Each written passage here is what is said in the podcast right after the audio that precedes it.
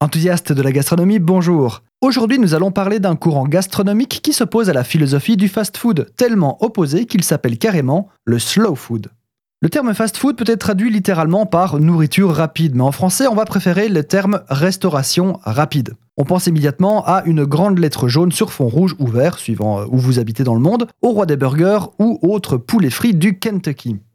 Suivant la définition qu'on leur donne, les fast-foods ont toujours plus ou moins existé. Rappelez-vous l'épisode sur le thermopolium. Mais je digresse. Car oui, je digresse. Et même, je digresse saturé. En effet, le modèle de restaurant reçoit des critiques à propos de l'hygiène, de la qualité ou de la localité des produits, entre autres choses. C'est le cas bien sûr aujourd'hui, mais ça l'était d'autant plus encore dans les années 80, date à laquelle ce genre de restaurant est arrivé en Europe.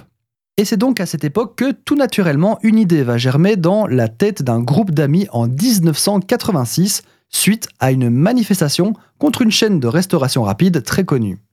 Slow food, nourriture lente, est un mouvement de réaction à certaines facettes de ces chaînes de restaurants. L'idée est de retrouver un idéal de bonne nourriture simple et conviviale, de défendre les traditions régionales, le plaisir gastronomique et un rythme de vie lent.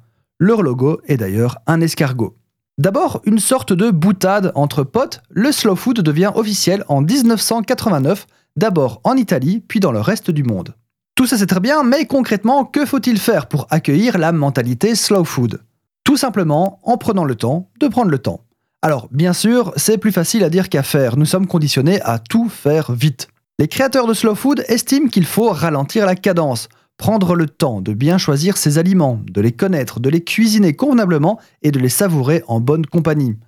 Je cite Il est inutile de forcer les rythmes de notre existence. L'art de vivre consiste à apprendre comment dédier du temps à chaque chose, déclare Carlo Petrini, fondateur du Slow Food, qui était en fait un des amis du groupe d'amis.